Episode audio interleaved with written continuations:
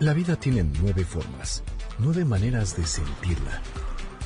Nueve caminos que te conectan con el mundo a través del Enneagrama. MBS 102.5 presenta Conócete. Andrea Vargas y Adelaida Harrison te llevan a descubrir el potencial de tu personalidad. MBS 102.5 en entretenimiento. Estamos contigo. Comenzamos. Hola, ¿qué tal? Esto es Conócete con el Enneagrama. Nosotros somos Adelaida Harrison y Andrea Vargas. Y hoy, en esta mañana de sábado, estamos muy contentos porque tenemos a una súper invitada. Está con nosotros Tere Díaz, que ella es psicoterapeuta de familia y de pareja, fundadora de Psicoterapia de la Montaña y tiene muchísimos libros, pero del que nos viene a hablar hoy, que el tema es este, es ¿me quedo o me voy de mi relación? ¿Cómo estás, Adelaida? Bien, gracias, Andrea. Encantada. La verdad es que siempre decimos que tenemos temas increíbles, pero no hay a cuál irles. Siempre tenemos la, la verdad, la bendición de tener invitados que traen unos temas súper interesantes, muy aplicables Sí, muy prácticos. agradables, ¿verdad? Ah, Porque- No, y qué mejor que las relaciones. Sí. O sea, las relaciones, cuando tocamos el tema de relaciones, bueno, el Facebook, el todo, bueno, se nos llena, porque no hay gente que no tenga una relación. Vivimos en relación. Bueno, Tere, ¿qué nos puedes decir? ¿Cómo estás? Ay, muy bien, muy contenta de estar aquí con usted y sobre todo este tema que, que no deja de ser una constante, como bien dices, Andrea, porque vivimos en un mundo donde prevalece el malestar amoroso. Quizás hoy que tenemos la máxima libertad para encontrar al amor que uno quiere, que se adapte a nuestras características, nuestros sueños y tal, vemos mucho más este este malestar. Hay por ahí una frase de Montesquieu que dice el país del matrimonio. Imagínate Montesquieu de cuánto tiempo estamos hablando. El país del matrimonio tiene algo de particular. Los que viven dentro quisieran salir de él y lo que los que están afuera quisieran habitar en él, ¿no? Claro. Entonces esta contradicción como de ilia- idealización de lo que no tengo, lo cual crea una permanente insatisfacción que impide que el vínculo crezca y que se trabaje en lo que hay o que se tenga claro pues que no hay si no se puede no se puede y no es de una cosa banal no pero pues sí vivimos como tú dices en relación y el malestar amoroso es una constante que, que lleva a muchos a pedir terapia a leer libros a ir a cursos a tal o a veces aguantarse calladitos con esta medio zozobra hasta que la cosa pues da de sí no porque pues el amor parece que no pero pero se agota, no todo lo puede, no todo lo aguanta. Hay- puede haber mucho amor y no poderse sostener una buena relación. Pero y en tu experiencia, ¿cuáles son esas condiciones que en donde está este desamor, este esta ambivalencia de que me quedo y me voy? O sea, ¿qué es lo que pasa en las parejas? Mira, pasan muchas cosas y podríamos irnos a los asuntos concretos como tema de, pues, por lo que la mayoría de las parejas pelea es o por dinero, o por temas de hijos, porque quieren o no quieren, o porque ya que los tienen no les sale, o porque ya que los tienen no los quieren, porque esa es otra, ¿no? Ya, ya, ya que no pensaron si de veras tenían la vocación, que es toda una vocación, cosas de dinero, cosas de sexualidad, familias extensas. Pero yo te diría que mucha gente se hace bolas y no se da cuenta que se sobrecarga la vida de pareja. A mí me encanta una autora que se llama Esther Perel, ella tiene un libro que se llama Inteligencia erótica y dice, hoy se le pide a una tribu, a una pareja lo que antes te daba toda una tribu. O sea, co- con, alguien criabas hijos, con alguien te casabas, pero con alguien te divertías, pero con alguien cocinabas, pero con, con alguien era tu amor o tu amante. Esto de que en el matrimonio se iba a juntar todo y ibas a encontrar a tu alma gemela, ni existía ni el concepto de amor que tenemos hoy. Entonces, poder entender que sobrecargamos la relación amorosa desde la idea de que esa otra persona me va a satisfacer y yo la voy a satisfacer y que el amor puede ser el proyecto de vida es es demasiado, ¿no? El amor no puede ser tu proyecto de vida en el sentido de que la vida es un gran pastel. Y cuando no tienes distintas áreas desarrolladas en un mundo en que poca gente muere en la ciudad que nace. Los chavos entran a una carrera, se cambian a la mitad, luego eh, trabajan en una cosa, estudian la maestría en otra y acaban siendo filósofos. O sea, un trabajo, tú dime quién lloraría por no permanecer un trabajo como cuando mis los amigos de mis papás, de los amigos de los papás de mis amigas, que yo recuerdo que se jubilaban de aquí, se jubilaban de allá. Hoy vas viendo un que la gente... pertenecer a la misma empresa toda tu vida. Y, y los millennials, ¿qué tal? Eso no, no ocurre. Entonces digo, no quiero banalizar el tema de las relaciones porque el amor siempre, el buen amor siempre duele, pero está difícil sostener una relación por tanto tiempo cuando las condiciones del entorno no lo facilitan mm, por muchas razones. Simplemente el tema económico. Hoy hay dos agendas. La liberación de la mujer ha hecho que antes una mujer todavía por ahí creo que una cantante, Lani Hall, que ya nadie ha de conocer, cantaba la de Te seguiré, mi amor, te seguiré. Ahora, ¿quién va a seguir a quién? Te acompañas, pero que alguien sacrifique su carrera, su agenda personal, sus sueños, sus intereses, por adaptarse a la vida de otro, ¿qué es lo que ocurría? Eso no ocurre. Desde ahí ya hay un factor económico, de un mercado laboral súper aguerrido, que hace que haya dos agendas y que se tengan que negociar muchas cosas. Entonces, lo primero que yo diría es que en la base de este malestar eh, amoroso no solo está una mala elección o una falta de valores o una cierta banalidad, que sí vivimos en un mundo que tolera poco la frustración, no voy a decir que no, pero hay muchísimas condiciones sociales, políticas, económicas que interfieren a que esté difícil bailar tango en una pista que hay jabón. O sea, te puedes patinar fácil, ¿no? Ser pareja hoy es bailale tango, que no es facilito, en una pista que hay jabón. No cualquiera baila tango, no, no, no es que haces un pasito para acá y un para allá. ¿Qué tanto influye el egoísmo en las personas? Fíjate que cuando decimos la palabra egoísta no deja de tener un sesgo moral, ¿no? De es una mala persona, no piensa en ella. Yo te diría que vivimos en una sociedad más individualista, que tolera menos la frustración, que le cuesta más posponer la gratificación. Ayer tenía un caso de pareja que si al rato tengo tiempito narró un poquito porque yo le decía, mira, le decía yo a él, ella eh, viene un desgaste de años y él se da cuenta tarde que ella ya no puede más, típico todavía que la mujer se calla, trata de ser linda, de ser y, ni siquiera valida lo que le pasa, ¿no? Como en esta cosa de, no, bueno, es que a lo mejor el tiempo pasa, ahora sí que como la canción del tiempo pasa y nos vamos haciendo viejos. Y no, hay un malestar porque ella ha venido posponiendo lo suyo. Y en el instante que él se da cuenta dice, pero ¿cómo? Si no quiere estar conmigo, yo esto no lo puedo tolerar. ¿Cuánto tiempo no lo puedes tolerar? Porque por toda una vida no puedes tolerar un malestar. Le dije, te la voy a poner larga. ¿De ocho meses? Un año contra una vida dos hijos y siete años juntos, neta no puedes aguantar. O sea, en una chamba que te traigan aquí y allá, ¿no te aguantarías unos meses? Ah, no, no, en el instante, ya no puedo.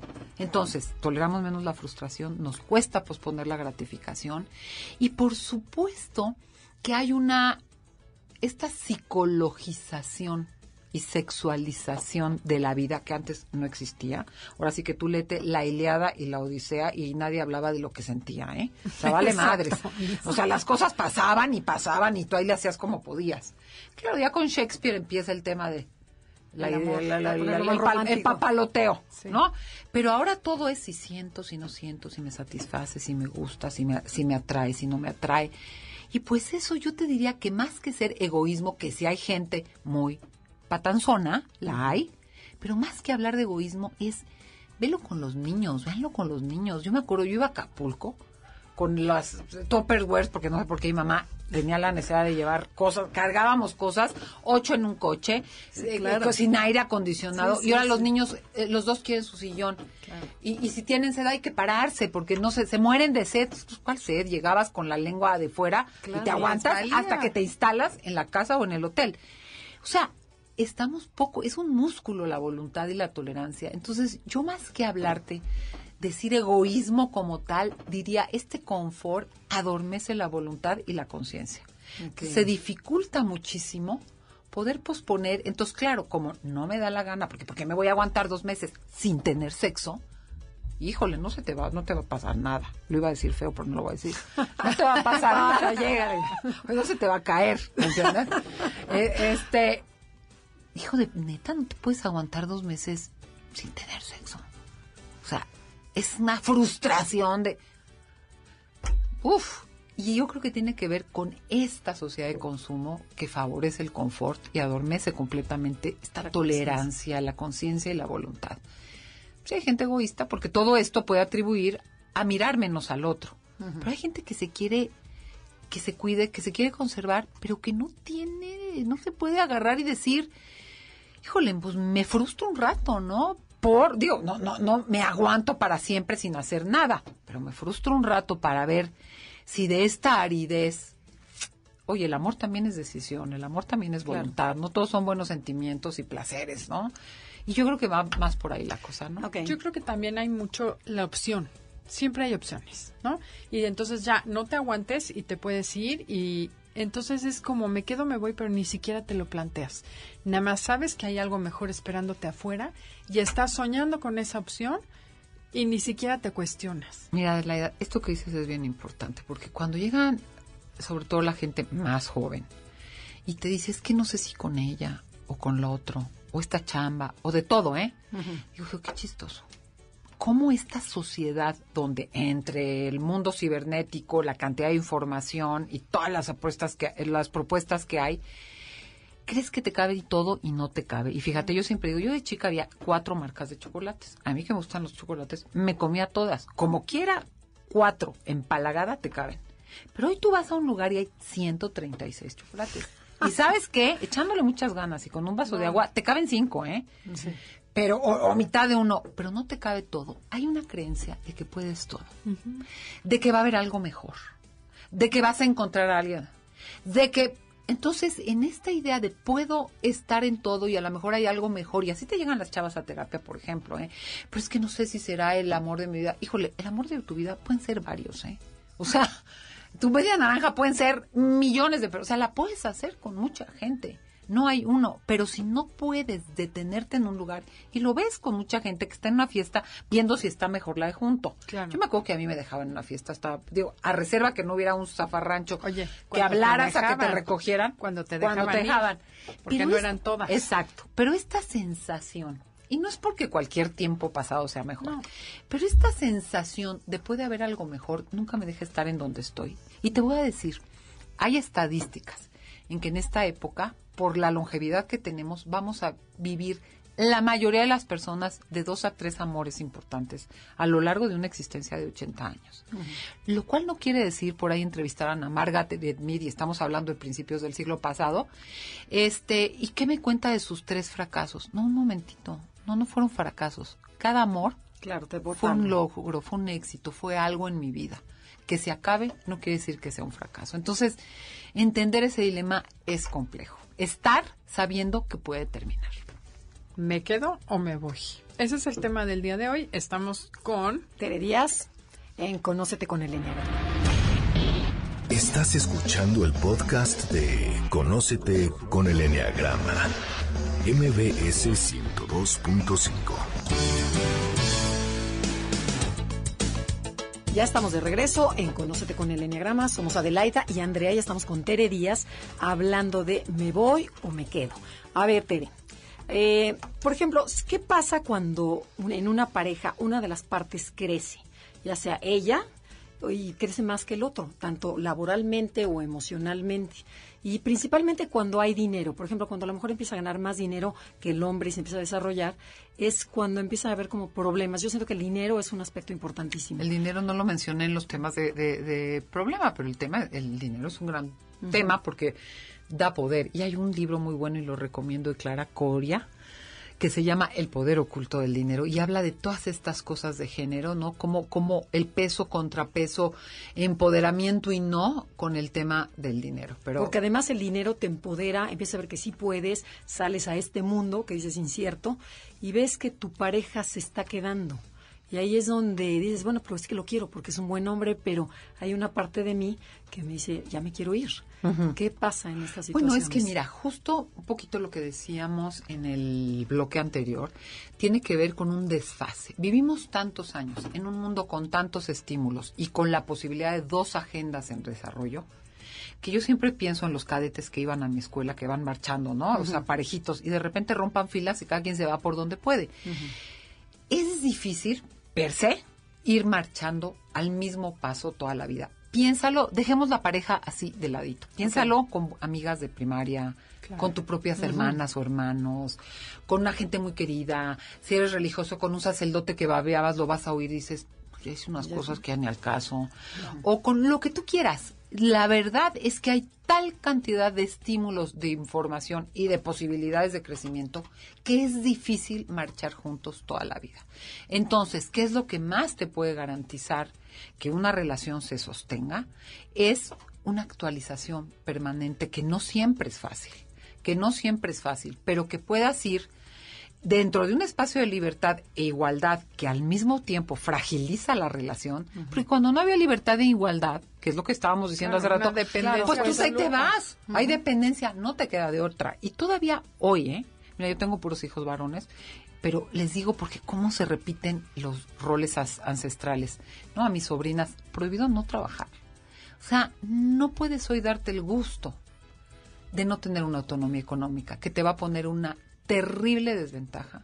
Si en un momento, entiendo que haya momentos en que te vayas pasando la estafeta, pero depender completamente de otra persona, que hoy lo vemos, que pide y que no puedo. Pues, pues, sí, pero él se fue de ayer una paciente. Es que él se fue de viaje, pero a mí no me da, increíble, ¿no? es, humillante, Es humillante, te resta libertad y realmente te resta poder, porque son manejos sutiles. Ahora, ¿qué ocurre cuando la mujer tiene más dinero? Y el libro que acabo de recomendar lo dice. Hay mujeres en esta idea todavía con estos estereotipos de género que él sienta que manda. Es que mira, yo tengo casos de terapia que son, son, son mi fuente. Ya cuando me dicen encuestas, pues yo ya lo había, ya lo había oído. Una mujer que gana más ah, tiene una cuenta común, pero él maneja la cuenta y no le da, ¿cómo se llama la madrita? el TOC. El TOC. Ella no puede hacer movimientos y el dinero de la cuenta en el 70% es de ella. ¿Cómo crees? Dices, wow, ¿no? Entonces se hace un jaloneo complicadísimo porque todavía como mujer, no, pues esta idea de, de, que él tome decisiones y que no se sienta mal. Entonces, claro que todos esos temas generan muchas cosas y las mujeres no hemos renunciado a una necesidad. Queremos igualdad, pero al mismo tiempo que el hombre sea más guapo, más alto, que me proteja. Más inteligente, que me proteja. O sea, esta idea de que la enfermera se enamora del doctor, pero la secretaria del jefe, pero la alumna del maestro, ¿no? Como una necesidad, una necesidad admirativa de, enamoramiento. Todavía, igualdad, igualdad, la queremos, pero ya que le va mal y te llegan las parejas a terapia, es que lo dejé de admirar. Porque le fue mal una época. En este mundo tan imprevisiblemente en lo económico, en donde no hay certezas de que no te lleguen y te digan, mañana te vas, ¿no? Entonces, todo esto se juega, por eso digo, todo lo político, lo económico, lo social es privado, porque esto que pasa en el mundo se juega en el interior de las relaciones de pareja y de las familias. Ok. Así es. Oye, ¿y cómo puedo yo saber que mi relación verdaderamente está deteriorada y no nada más es una fantasía mía, bueno, de la persona. O sea, ¿cuáles son esas, ¿Cuáles esas son los signos que te dicen yo te aguas? Diría, yo te diría que una primera y todavía mucho muy a tiempo de hacer muchas cosas es cuando empiezas en una relación cuando empiezas y estás bien involucrado, estás con el otro. Piensas juntos, debates, te dices, te enojas, te contentas. Pero cuando intentas cosas que no funcionan y te frustras porque ya le dijiste, ya le pediste. Normalmente los intentos de solución van generando patrones que acaban haciendo el problema más grande, ¿no? Ya se lo dije 20 veces, no, pues ya no le digas porque es como no fumes, no fumes, nadie deja de fumar por eso, por decírtelo. Pero el primer síntoma es una sensación de que observo al otro. Ya no estoy con el otro, lo observo. Ah, mira qué mal chiste dijo. Te empieza a caer gordo. Otra vez esos zapatos. Uf, cuando come y mastico. O sea, empieza a ver una observación del otro donde ya echaste un paso para atrás. Yo te diría que es la primera señal de alerta. De alerta.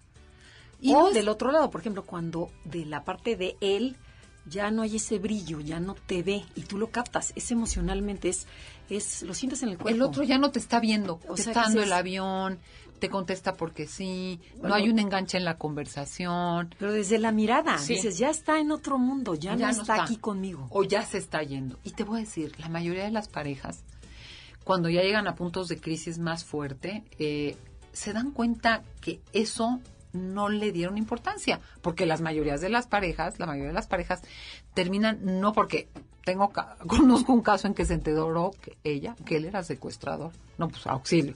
Pero esos casos son los menos, ¿ves? La mayoría de los casos es un deterioro progresivo, sutil, silencioso, sostenido en el tiempo. Como la presión alta, no te das cuenta bien, no sientes, pero te mata. O sea, te mata. No es no es una gastritis que te sientes fatal. Y esto ocurre mucho. Una serie de señales que difícilmente connotas o minimizas, o bueno, no hay que exagerar, o bájale, o ay, no, no es para tanto. Y que empieza a generar ese distanciamiento. Uno, dos, ya empieza la duda, la pregunta. Híjole, ¿podré con esto? Ah, caray, ¿cómo que nos vamos a ir de viaje solos? Híjole, no, yo invito a su mamá, pero que alguien venga. sí, claro, no van los niños que voy a hacer pero con que, este hombre. pero que alguien venga. Y entonces empiezas a sopesar la balanza. No, pero es que tiene esto bueno, no, pero esto ya me cansó. No, pero esto, no cualquiera, no, pero, hijo, pero esto de verdad me, me cae de la patada. Y cuando empiezas a hacer el balance, que entre paréntesis y como tip, no sirve, porque no es de qué es más nutritivo o qué es menos. La valoración del del amor y de la relación amorosa tiene que ver con dos cosas. Con que la relación no sea lastimosa, ¿no? Que atente literalmente contra tu integridad física, emocional, económica, sexual, patrimonial, ¿no? Porque hay relaciones que ya son lastimosas, violentas, riesgosas, que puede haber adicción. Y no quiero decir que nada de esto sea un tabú. Si no lo tratamos y parece que no pasa nada, pues no hay manera, ¿no? La violencia, la adicción, enfermedades mentales, una serie de abusos y maltratos. por ejemplo, tener una pareja que es adicta y no quiere hacer nada. Nada, pues estás en no hay nada que pensar. integridad. Claro. Pero no es tan fácil dejarlo, ¿ves? Porque aparte la adicción también es progresiva. Cuando te das cuenta que estás sumido en el mundo. Y es sistémica. Totalmente. Entonces también hay Entonces, cuando es lastimosa o cuando es muy pobre, porque hoy buscas una pareja no para que te mantenga, no para tener hijos. Es chistoso cómo se ha desacoplado todo, ¿no? Hoy puedes tener matrimonio sin amor, amor sin matrimonio, hijos sin matrimonio, matrimonio sin hijos, amor sin sexo, sexo sin amor, todo. hijos con sexo y, e hijos sin sexo. Toda o sea, la puedes, todo lo que antes se daba en un paquete, hoy se ha desacoplado. Por tanto, ¿por qué tienes a una pareja?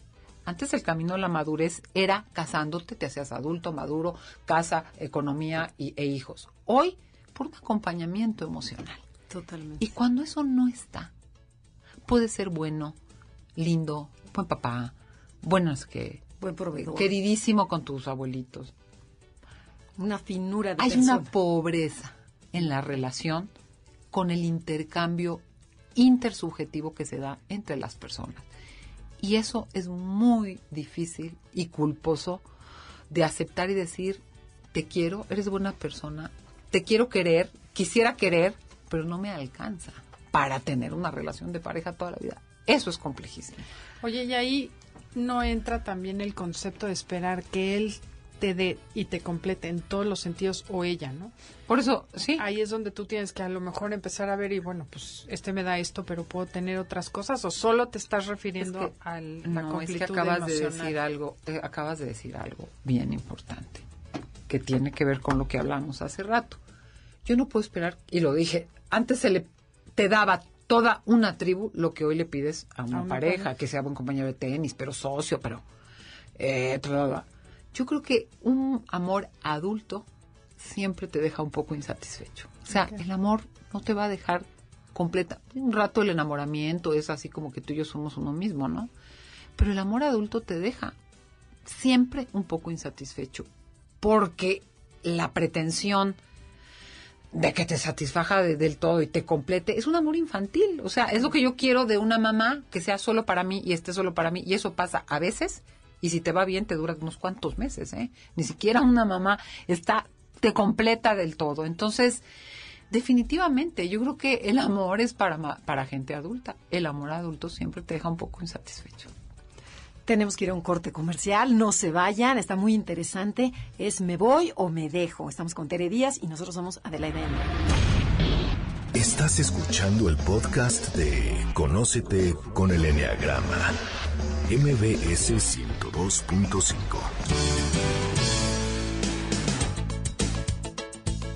Ya estamos de regreso en Conócete con el Enneagrama. Somos Adelaida Harrison y Andrea Vargas.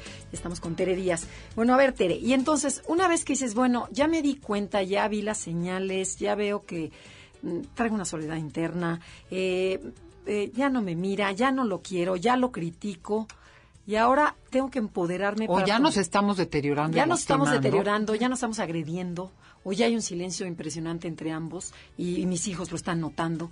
Este, ahora, ¿cómo, ¿qué hago? ¿Cómo echo el brinco? ¿Cómo me decido? Porque ahí es donde mucha gente se queda atorada. El qué dirán, el, la parte económica, este, salirme de mi zona de confort. ¿Qué, qué sigue? Fíjate que yo siempre pienso cuando, cuando esta pregunta surge, que surge con cierta frecuencia, es, una cosa es que yo sepa o decida, que ya es difícil llegar a ese punto, que tengo que correr porque si no corro me va a pasar algo, o quiero hacer un maratón, y otra cosa es que me pueda salir a correr en ese momento. O sea, si yo decido, sí voy a correr un maratón, y me echo a correr, puedo decir, no, no puedo correr un maratón. Porque nadie puede correr un maratón porque decide que va a correr un maratón. Entonces, primero es la decisión. Esto parece que no marcha. Puede ser, estoy segura de que no marcha, o parece que no marcha. Entonces, fíjate, ahí hay dos caminos, porque siempre pienso en todo o nada. La gente dice, ¿termino o sigo? A ver, espérate, hay separaciones que permiten observar si algo se transforma, ¿eh? O sea, no es mañana firmo impulsivamente el divorcio. No, pues sepárate y ve si algo se transforma. Porque hay veces que la cercanía puede hacer que lo poco que queda se acabe. Y hay veces que la distancia puede preservar lo que sí queda. Que lo. Entonces, que yo decida una u otra cosa, o si no decido, haga algo pequeño, ya es un cambio. Y creo que la clave está es que los grandes cambios se logran a través de pequeños pasos sostenidos. Porque si yo quiero correr y solo camino una vez cada mes dos cuadras, nunca voy a correr un maratón. Pero si yo voy a correr y la primera semana camino tres veces a la semana, 20 minutos, y la segunda le subo a dos, y la cuarta ya troto 15, y pues puede ser que en cuatro o cinco meses sí corra un maratón. Que ya esté armada. ¿no? Y con las decisiones amorosas es lo mismo, porque pensamos que como la cabeza lo sabe, lo podemos hacer y no. Son procesos que requieren de estrategia, de aceptación, de tolerar malestares, de atravesar miedos, porque hay gente que te dice, lo voy a hacer hasta que esté más tranquila. No, pues, ¿qué crees? Nunca. No va a estar más O hasta que tranquila. mis hijos se Al casen, ¿no? revés, te vas a poner más inquieta, porque hacerlo, digo, pues hasta aprender a andar a, a manejar las primeras veces que sales. Lo haces con una conciencia y con un miedo hasta que lo puedes hacer. Es lo mismo en el tema amoroso, poder poner un límite, poder pedir algo, poder decir vete, poder decir esto no, o poder poner sobre la mesa. ¿Sabes qué? No estoy bien. Hay gente que está y el otro no tiene, está mal Ni y el otro no idea, tiene ¿no? ni idea. La otra no tiene ni idea. No, y el otro cree que la, la relación está perfecta. Exacto, porque el malestar no lo tiene.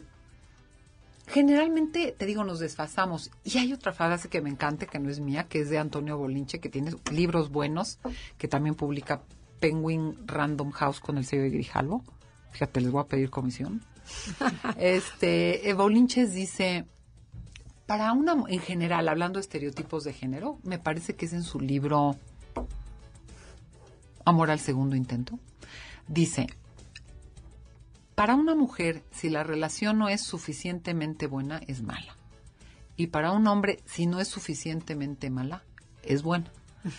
Como, como si las mujeres estamos más eh, educadas, ¿no? Más culturizadas para las relaciones, para el cuidado de los otros. Y el hombre para la autorrealización y para la proveeduría. Entonces, yo he visto señores que lloran porque los corren, pues sí, y se ponen muy angustiados porque sí tienen a lo mejor mayor peso de proveeduría. Ya si el niño reprobó, si lo corrieron, si lo molestaron en la escuela, Sí, pues como queda. Si la señora, este, su mamá, ya. Pero las mujeres, pues te pueden tener una gran frustración, por supuesto, y más hoy en un mundo profesional que nos interesa estar en los escenarios públicos, pero lo emocional, lo relacional lo viven como más parte incluso de su deber y de sus culpas. ¿Qué no hice? ¿Qué sí hice? ¿No? Claro. Y los hombres tienden, sin generalizar ni banalizar, A negar. A, a negar, ¿no? O a, no lo vi, no. De veras, es que no lo entienden. Es que no lo viven así. Entonces, en ese sentido, pues sí, hay una diferencia en cómo me voy moviendo y qué acciones voy tomando desde donde percibo que estoy parado. Pero regresando a la pregunta, ¿cómo le haces? Pues primero es tomar la decisión, aclarándote con la mayor posibilidad de, de, de- de claridades posibles, pero siempre hay una incertidumbre, o sea, no hay una certeza, oye, pero con eso va a volver, oye, pero con eso voy a estar bien, oye, pe- no, pues eso, No existe. eso no existe. Uno tomar la decisión y una vez tomada es planear una estrategia de acciones puntuales sostenidas que te vayan llevando a donde quieres o te hagan re- rectificar para dónde vas. Porque yo cuando la gente, por ejemplo, ya decide separarse, o sea, tú te trepas a una carretera, sabes que vas a Oaxaca, que vas a pasar por Puebla, pero así que quieras saber, pero dime en dónde hay una tiendita por si me da sed. No, espérate, a lo mejor ni te da sed. Se te va a atravesar la tiendita, pero no puedes saber todo. Arráncate un rato y vas a ver qué hay. Y eso es cuando toma uno estas decisiones. Ay, pero si a los niños les voy a decir, ay, pues ahorita ni les digas a los niños. O sea, el- tú dices en el proceso es en cuando el proceso O sea, vas una mujer viendo decide, cosas. me quiero separar, y entonces ya ves la vida con una misma, diferente perspectiva. No Ya te hay una de donde decisión. estás, pero ve cómo lo vas a lograr. ¿Cuál Sin meter primer ni caso? involucrar a tu mamá, ni les informes a tus o a amigas. quién se involucro. Exacto. O a quién. Porque Pero- luego digo cosas y luego me echo para atrás. claro, y Pero a ver, lo que tú dices es, por ejemplo, ve en un plano cercano, no te vayas hasta China. O Dile, sea, primero dile, no estoy bien. Hay mujeres que me voy a divorciar y el otro no sabe. Ni siquiera Ajá. que ella le está pasando mal. Por lo menos pon sobre la mesa y di, ¿sabes qué? Yo así no estoy bien. ¿Pero qué? Nos vamos. Son muy dados, ¿no? Pero ya nos vamos, ¿te vas a ir o qué? ¿O qué hago? No, pues ya no es tampoco de que hagas ahorita. No estoy bien. Pero fíjate cómo eso es tolerar un miedo de que el otro se enoje o de que quiera ahora conquistarme y seducirme y yo tampoco quiero o de tolerar el malestar y la tristeza y el dolor o el miedo o lo que sea que me pasa mientras nos quedamos en no estoy bien. Es un madrazo, ¿eh? Cuando Claro, no se ha no, dicho, claro. se quedan así. Y te puedo contar de un caso de ayer, tardísimo acabamos, donde él dice, yo no sabía que tú tenías este malestar de tanto tiempo, porque ella era la que decía, no, es que a lo mejor por la edad, es que uno crece y la pasión no es la misma, pero también estoy cansada porque los hijos. Todo eso pasa, pero para no abrazarlo nunca, o sea, estás enojada, no pero, quieres. pero culpa también de ella por no expresarlo, ¿no? Pero es una momento. confusión, es un miedo, hay una serie de factores que entran en juego. Y te voy a decir, tan en crisis que hoy la vi. Y me dice en la mañana, no hablamos nada, porque siempre son, pero ¿qué te pasa? Perdón. No hablamos nada. Y nos pudimos abrazar. O sea, el puro hecho de ponerlo con miedo, con duda, ni ella lo rechazó sin saber qué quiere, ni él exigió más cosas, ni él se quejó y regañó, porque en su angustia regañaba.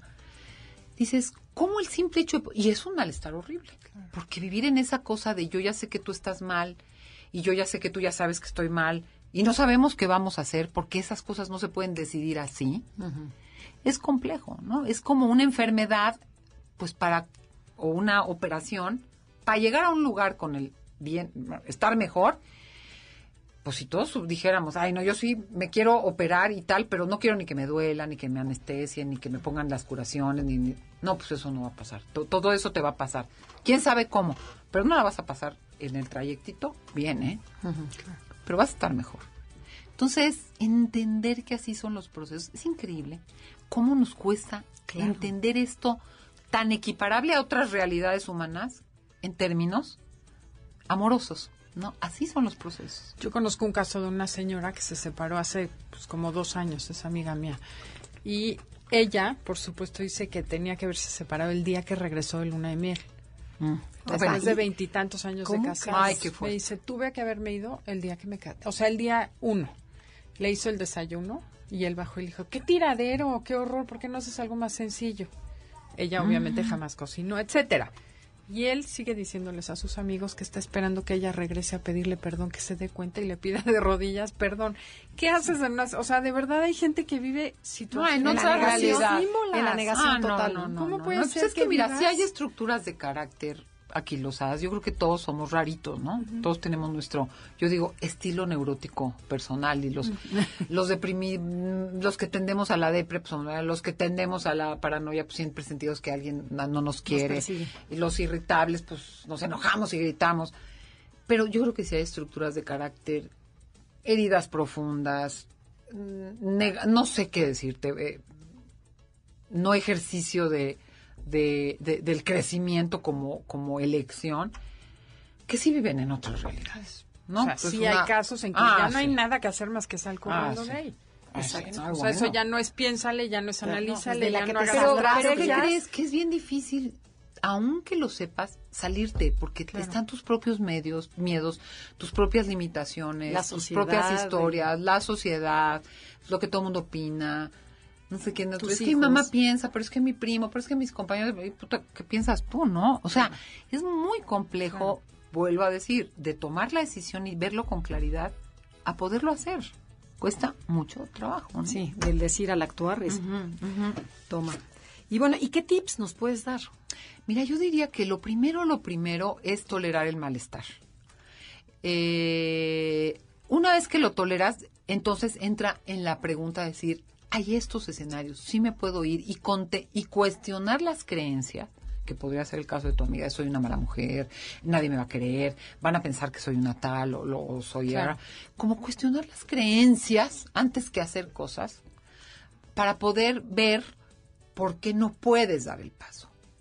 Tres, acompañarte de alguien que te ayude, como cuando estás nadando con llantita, que te la ponen completa con tabla y luego te la desinflan y te quitan la tabla. Para que empiezas a poderte mover, porque te voy a decir, hay quien actúa impulsivamente. No actúes con impulsividad si tiendes a tomar decisiones impulsivas, porque sales corriendo, va y portazo la maleta.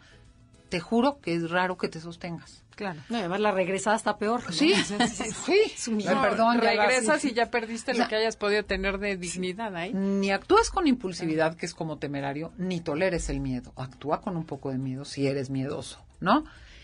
Sopesa la realidad, pide que te den retroalimentación. ¿Tú qué ves? O sea, gente que te... Hay veces que tú dices, cuando te abres a la pregunta, por ejemplo, esta persona, oye, tú veías que yo y la gente te empieza a decir, gente de buena voluntad, ¿no? Que sabes que es confiable.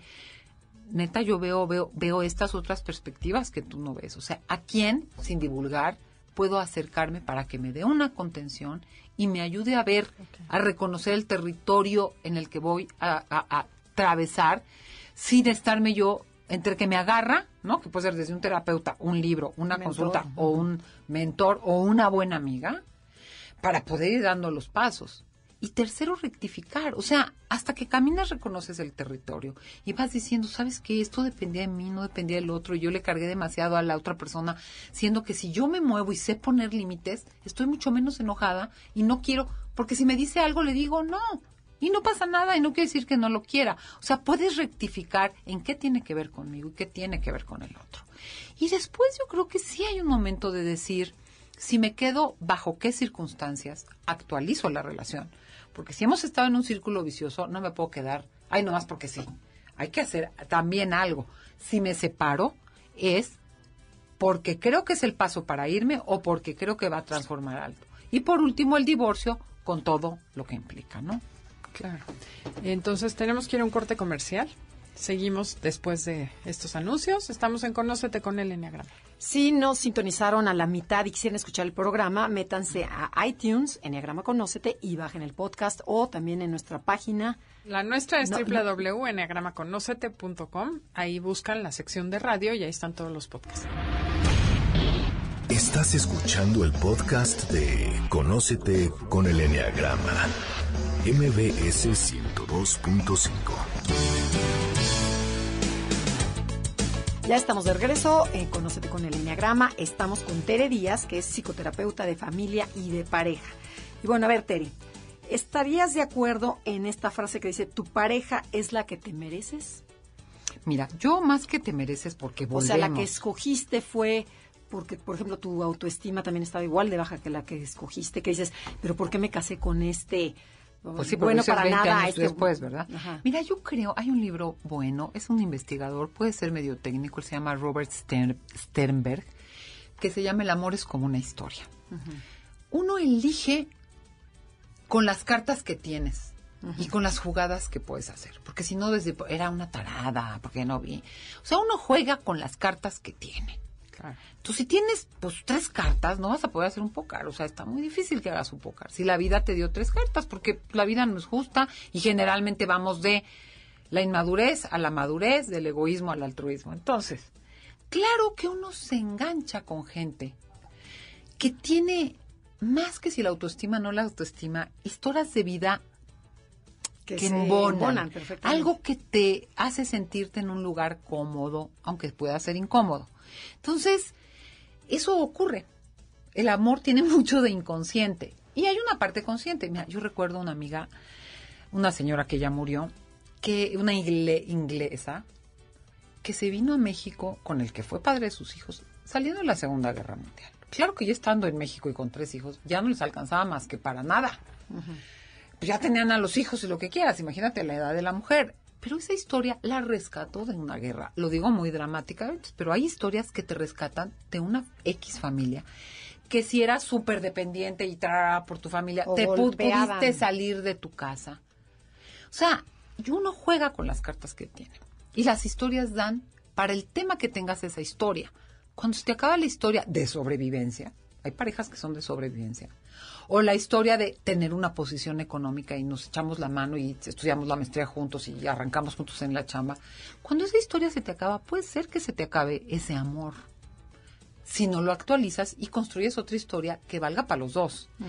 Pero agrego, hablando de autoestima, si no autoestimas, uno tiene la vida, te va poniendo jugadas. Y hay que agarrar más cartas para poder hacer mejores jugadas. Está muy buena. Entonces dices, pues sí, yo ya decía, si yo me muero con tres putas cartas de las mismas que tuve al principio, pues sí, es como la parábola de los talentos, ¿no? Claro. Eh, oye, pues ¿qué hiciste con lo que el tiempo, la vida, las personas que conociste, los lugares que visitaste, las cosas que estudiaste? Pues vete buscando tener más cartas para que puedas hacer mejores jugadas. Y también va de eso la vida. Y que te cuentes mejores historias y que te emparejes por una historia de mayor crecimiento. Entonces, Sí, hay una parte muy de base, de historia básica, de entendimiento básica de la vida, de mapa del mundo, que te hace embonar con alguien que tiene algo parecido, pero pues las historias se pueden ir construyendo porque uno va adquiriendo en la vida más, más, Más cartas, cartas. más historias, más posibilidades de hacer mejores jugadas con la misma persona o si se te acabó ese jueguito con otra persona, ¿no? Ok, perfecto. O sea, se trata de adquirir herramientas para cambiar tu futuro. herramientas que tienen que ver con tumbar creencias, aumentar tu de- crecimiento personal, todo. claro. Y bueno, cuéntanos Tips, o sea, No, de tus talleres, taller. Ay, es Que es mira, justo vamos. Hay muchas, todo mundo tiene distintos caminos para cambiar. Hay quien cambia viendo un pro- una película, hay quien hablando con una amiga, hay quien yendo a terapia, hay quien leyendo algo y yo lo que ofrezco es un taller que se llama Me quedo o me voy. Este taller lo vamos a tener a finales de mes, sabes que no sé si es el 26 o el 27 por ahí de, de este mes, de febrero. de febrero, o sea, para en el mes del amor. Así es. Se llama Me quedo o me voy, reflexiones para terminar o continuar una relación de pareja. Y el objetivo de este taller es, puedes ir con tu pareja o sin ella, porque es un trabajo individual. No vas a tener que hacer dinámicas gru- grupales y a todo mundo contarle tus problemas. Es un trabajo de profunda introspección. Quiero dar un teléfono porque se me va a olvidar. En el 5616-8552 o buscan en revista singular, ahí pueden en la página encontrar toda la información del taller. Este es toda una mañana de trabajo. ¿Qué vamos a hacer ahí? Hacer un trabajo personal de introspección. Uno, para que reconozcas el malestar. Dos, para que te des cuenta de lo que has hecho que no te sirve para tomar la decisión. Porque muchas veces queremos resolver, yo siempre digo, ¿quieres abrir? Llevas dos años queriendo abrir una puerta con esa llave, híjole, vano. No, Deja esa llave, ¿no? Claro. Ya déjale, porque vas a romper la chapa, vas a tronar, se te va a atorar la llave. No, esa puerta no abre con esa llave. ¿Qué estás haciendo que no te sirve? Tres, ¿qué es lo que realmente quieres? ¿Cuáles son tus necesidades? No tus malestares. Tus malestares pueden ser infinitos. La queja, porque me dijo, no me dijo, me hizo, le pedí. ¿Cuáles son tus necesidades? ¿Cuáles dependen de ti? ¿Cuáles no dependen de ti? cuáles sí corresponden con la relación, cuáles tienen que ver con que tú te las des, no pongas en el otro necesidades que te corresponde satisfacerte a ti. Claro. Y después de eso trabajamos un buen rato en un ejercicio que se llama evalúa, evalúa tu relación, donde vienen una serie de preguntas que no van en si el otro es bueno o malo, o si tú eres buena o mala, sino en qué experiencia estás teniendo para ver si esa relación vale la pena o no, pero desde la experiencia, no desde la razón. Entonces son una serie de preguntas que abordan distintos temas, incluyen violencia, incluyen creencias sobre el amor, incluyen salud, incluyen mm, sexualidad, muchas cosas. Porque hay veces que dices, el hombre es buenísimo o la mujer es encantadora, de veras no creo que haya mujeres como ellas, pero es que no puedo, es que quisiera querer y no, es que ya se nos gastó o de veras esto ya intenté por muchos lados y me estoy achicando, me estoy eh, deteriorando, me estoy marchitando, ¿no? Entonces, hay un trabajo sobre, con este ejercicio importante de reflexión particular y cerramos como con opciones concretas. Si vas por este lado, piénsale por acá. Si vas por este, piénsale por acá. Si de plano ves qué tal, estas son las alternativas y algunos tips para conservar la energía, porque son procesos cansados, que el desgaste, y vuelvo al ejemplo del maratón, te puede llevar a pensar, ay, no, ya para qué corro, ¿no? No, pues no, ya corrí, ya me torcí, ya. no, pues corre con tenis. Eh, eh, hay, maneras de correr, ¿me entiendes? Pues si no, no vas a poder correr un maratón. No, si quieres hacer esto así, no te va a salir y vas a pensar que no sirve o que tú no te lo mereces o que no sé qué. Entonces, pues sí los invito a este taller de Me Quedo, Me Voy, que también está el libro, ¿eh? escrito quien no quiera al taller y le guste leer, el libro del mismo título, publicado por este el sello Grijalvo de Penguin Random House, este, para que puedan profundizar en este tema. Pueden ir con la pareja o sin la pareja. El trabajo va a ser individual. Si vas con la pareja, claro que ya los dos oímos lo mismo, no nos tenemos que estar diciendo, ya lo oímos. Claro, cada quien lo recibe diferente con base en su punto de desarrollo, pero pues búsquenos en el 5616-8552, pregunten por este taller y será un placer acompañarlos en este proceso. Buenísimo, pues suena muy interesante. El curso. Y siempre es bueno replantear tu relación. De hecho, si lo hiciera cada año, cada dos años una pareja, no llegarían a este punto de necesitar salirse o quedarse, ¿no? Exactamente, es que si pudieras actualizar y no dejar, yo siempre pongo este ejemplo, Adelaida. Eh, yo creo que el amor es como, como un, un metal que si se oxida es un proceso lento, sostenido, irreversible. O sea, es muy fuerte ver que el amor, si no hay un cierto cuidado o mantenimiento, pues se erosiona literalmente, se, se oxida. Y es un proceso que hay un punto, y tú velo con un fierro oxidado, cuando se rompe, ya, no, hay. no hay marcha atrás, ¿no? Entonces, ¿cómo evitas, detienes o tapas, ¿no? Para, para que esto no sea sostenido e increyendo, ¿no? Y creo que eso, pues depende de poder detectar estas señales a tiempo. ¿no? no y, la importancia para, para la familia, no nada más para la pareja, porque una pareja sólida y una pareja buena va a influir muchísimo en el mundo de afuera y en tus hijos, que van a formar otras familias. Entonces, como compromiso y obligación, estar bien, más por ti y por los que te rodean, ¿no? Trabajar en ti para poder dar lo mejor. Definitivamente, ¿no? Yo creo que todos merecemos una vida que y una relación que nos abra puertas, que nos aporte tranquilidad, que nos aporte placer, que nos dé madurez, que, pues, que tenga su gracia, porque creo que, de las cosas más asfixiantes tener una pareja que... Y que la tengas 24 horas y que no estés contento, ¿no? Terrible, terrible, terrible, terrible. Oye, ¿y qué tanto? Bueno, no qué tanto, yo ya sé a estas alturas que la pareja muchas veces te refleja cosas tuyas. También en ese taller se pueden dar cuenta de lo que es verdaderamente problema de la relación y qué tanto es problema de percepción de la gente que está en ese lugar. O de mis propios miedos. no, de mis propias limitaciones. Yo quiero que tú no grites porque yo no te puedo, yo no me puedo quitar cuando gritas, ¿no? O yo quiero que tú eh, le digas a tu mamá que no venga, porque a mi mamá, porque yo no le puedo decir, o yo quiero que tú me des más dinero porque yo no me creo capaz de generar. O sea, hay muchas cosas que tienen que ver. la idea. No, yo creo que la vida de pareja en ese sentido, pues poca gente te conoce. Y te puede ayudar a crecer también, ¿no? sí. Sí, porque cambiar pareja los lo ves alrededor, ¿no? Van y cortan y truenan y se divorcian y se vuelven a encontrar una pareja idéntica o peor que la sí, primera. si no trabajas, vas, para lo mismo. Su chamba. Vas para lo mismo. Me imagino que tu idea es, haz tu chamba primero y después toma agarra las más decisiones. toma que te las decisiones y, y- y por lo menos habilítate y agarra más cartas para tus jugadas, para esta o para la que venga. Está ¿no? buenísima esa analogía. Bueno, ¿con qué dejamos a la gente? Algo que Con que vengan al para taller, porque de- te voy a decir por qué. Porque no se puede dejar una relación por cualquier cosa, pero tampoco se puede sostener a pesar de todo. Claro. Sí, los invitamos a que profundicen y analicen su pareja. Pues nos tenemos que ir. Esto fue Conócete con el Enneagrama. Los, les agradecemos mucho habernos escuchado el día de hoy. Esperamos que les sirva muchísimo la información. Como ven, de verdad es súper útil. Y los esperamos la semana entrante. Se quedan en Enlace 50 con Concha León Portilla. Gracias, Tere. Fue un placer No, estar gracias, contigo. gracias, Y encantada de Gracias, Janine, a nuestra productora. Hasta la próxima. MBS 102.5 presentó Conócete. Andrea Vargas y Adelaida Harrison te esperan en la siguiente emisión con más herramientas para descubrir tu personalidad a través del Enneagrama. MBS 102.5 en entretenimiento. Estamos contigo.